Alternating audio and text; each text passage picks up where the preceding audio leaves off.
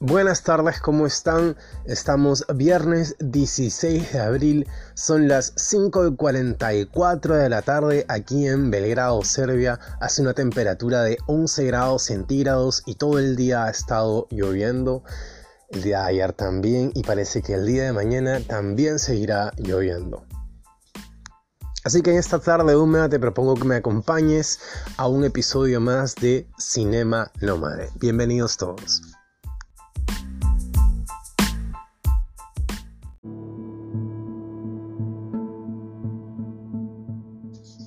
Vamos a empezar con la popular de la semana. Esta está en el número 3 dentro del ranking de las top en Serbia y es una serie que se llama La Serpiente.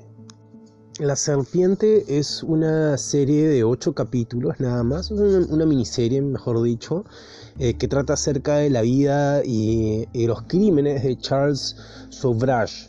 Em, este es un criminal de los años 70 que lideró una, red eh, criminal internacional, en verdad.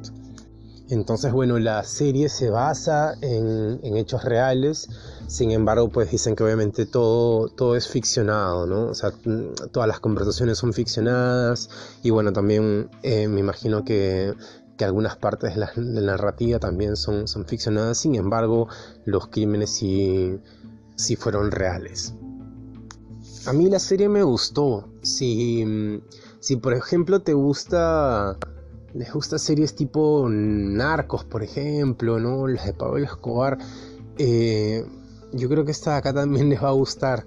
Em, sin embargo, no, tratan al personaje principal, que es este asesino, como un antihéroe, como si pasa en, Narcos o, o en Pablo Escobar, ¿no? Em, la figura de, la serpiente, eh, interpretada increíblemente por Tahar Rahim, es el, es el actor que, su interpretación es, increíble. Bueno, decía que, la interpretación, que además de que estaba a, 100, el, personaje siempre es un personaje mm, misterioso, elusivo. Em, como que nunca del todo llegas a entender bien, sin embargo en la serie sí muestran la influencia que este hombre tiene, porque tiene este carisma como de, de líder de secta, por decirlo así. Entonces em, la serie se encarga de mostrar también todo el ambiente de él. Em, a veces es un poco difícil de seguirla porque hacen muchos, eh, muchos cortes de tiempo. Va tres meses atrás y después vuelve al, presente y después dos meses eh, atrás o dos semanas atrás o tres días atrás y, vuelve de nuevo. Entonces hacen muchos de esos cambios. A veces es un poquito molestoso al inicio por lo menos, pero después creo que uno ya se acostumbra y bueno, está. Ya como que fluyes con, con el ritmo de la serie. Eh, yo la recomiendo, la, verdad que a mí me encantan estos formatos pequeños de miniserie, tipo 6 capítulos, 8 capítulos y listo, ahí está, queda, ¿no? Em, tienes más tiempo para desarrollar personajes, como que a veces no sea una película, sin embargo no tengo que soplarme las temporadas de temporadas engancharme, no, simplemente que es un una historia que se cuenta en, eso, en 6, 8 capítulos. Así que yo siempre, siempre ando buscando y súper ávido de, las, em, de las miniseries. Algunas no son tan buenas. Pero, pero esta de acá, por ejemplo, sí, la verdad es que la recomiendo. Me gustó muchísimo.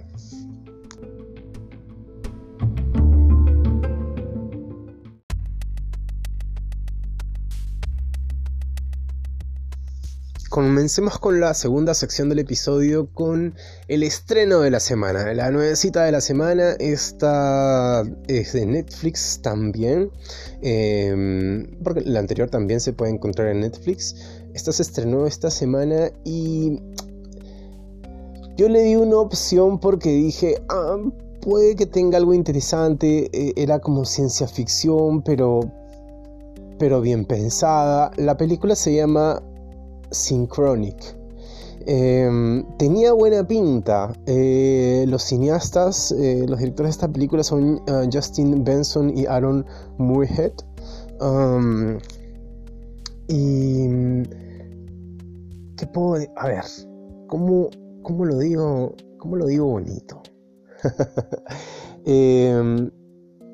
Yo creo que quisieron hacer algo así como ciencia ficción inteligente y en, general el concepto está bacán.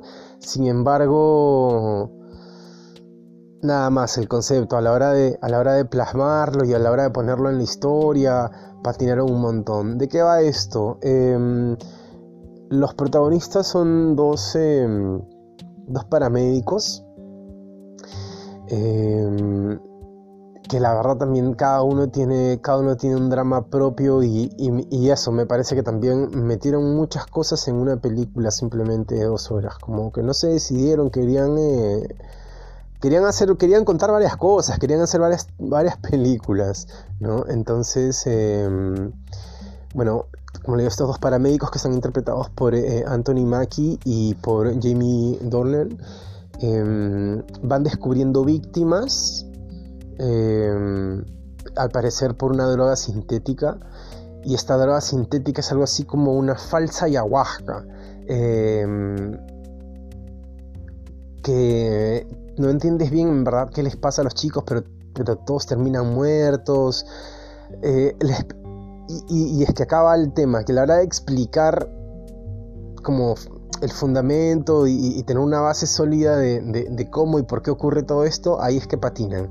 Porque en un momento salió un científico que era como el que hizo la pastilla y dice que mm, esta, eh, esta droga se, de alguna forma se conecta con tu glándula pineal, pero al final resulta que los que son muy jóvenes y no tienen la glándula pineal totalmente desarrollada, pueden atravesar eh, el espacio y el tiempo y viajar en el tiempo. Entonces, ya ahí, obviamente me imagino que ustedes me acaban de escuchar y me acaban de decir, uy, ya te me caíste. Y sí, un poco, ¿no? Porque mm, ya no, no, te aguanto que una, que una píldora sintética, eh, por más conexiones que haga con tu glándula pineal, eh, no sé cómo hace que eso te traslade a, al pasado, por ejemplo. Eh, y después, obviamente, dependiendo de en dónde, te pegaba la pastilla, eh, en, el, espacio, ¿no? Te, mandaba a, cierta época, ¿no? de ahí esto se volvió como, ya fue como muy, muy, muy chiste. La idea inicial me pareció simpática y que, que, que fuera como un poco policial también la, la película, pero pero después se desmoronó así increíblemente, pero increíblemente. Y dije, vamos, ¿qué estoy viendo? ¿Qué es esto? Ahorita salen los zombies. Faltó eso nada más, que salieran los zombies. Em, metieron mucho, muchas cosas. Em, y, no terminaron todo, o mejor dicho, no, no trataron todo de, de, manera, de una manera rigurosa, por decirlo así. ¿no? Cuando, cuando te metes mucho en la boca, creo. Pasa, pasa muy seguido. Así que yo esta de aquí la verdad que no, no la recomiendo, está entre las nuevecitas, pero bueno, es una de esas nuevecitas que, que cogí y no, no hubo suerte. Eh, sin embargo, si aún así te gusta la ciencia ficción y quieres como alucinar un rato más o menos para ver de qué va, bueno, dale, dale una chequeada porque el concepto está como simpático, pero como digo, ya a la hora de elaborarlo, todo se, todo se viene un poco abajo.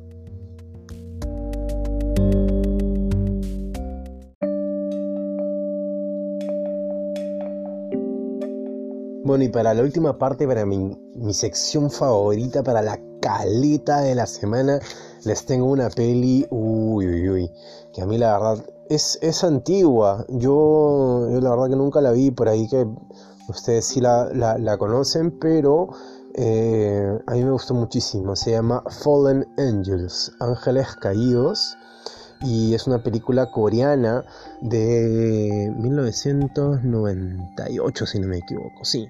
Eh, el director es Kar Wai Wong y la verdad que a ver qué decir de esta película. Es, como es una película ambientada en algo así como un inframundo eh, en Hong Kong, eh, pero el estilo visual que le dan con los neones eh, súper fuertes, la cámara siempre está en un, em, en un vaivén, es como si, si la cámara estuviera drogada todo el tiempo, em, pero, pero logran hacerlo con una sutileza y... Mm, y transmitiendo también al mismo tiempo, y poniendo ciertos énfasis en ciertos momentos de, la historia. Entonces, em, la verdad que visualmente es algo muy, muy, muy, muy bacán de ver.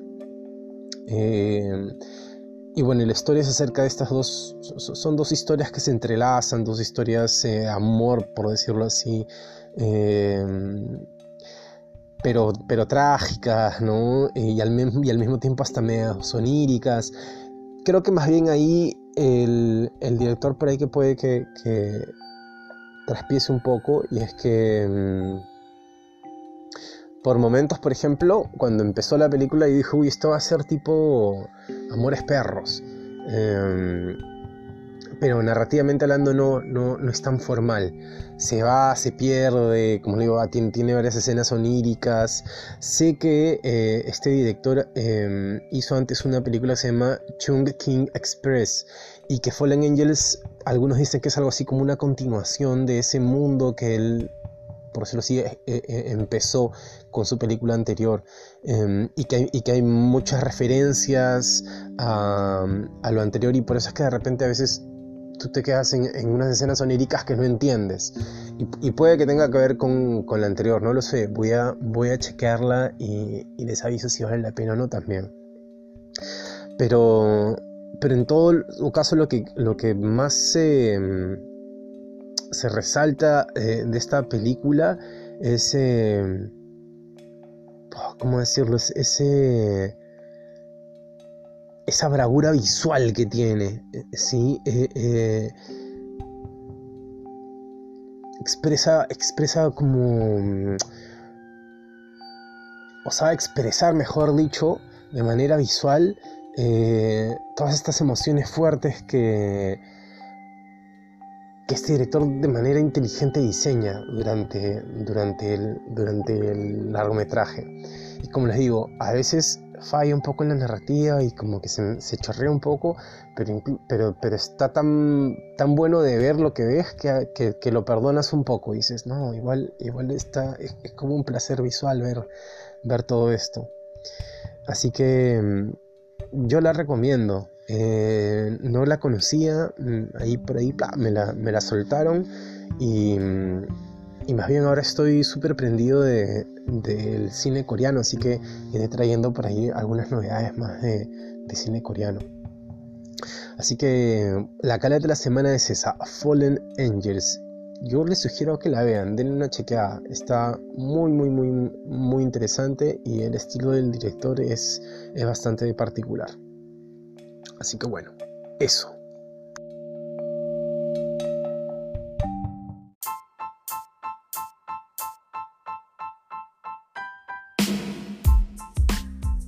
Bueno, esto ha sido todo para este sexto episodio de Cinema Nómade. Muchísimas gracias por escuchar el podcast y ya lo saben, si les gusta, pásenlo, rótenlo, eh, a sus amigos, compártanlo en sus redes, en sus, em, en sus WhatsApps o en lo que sea que usen para poder transmitir información. Si les gustó este podcast, por favor, difúndanlo.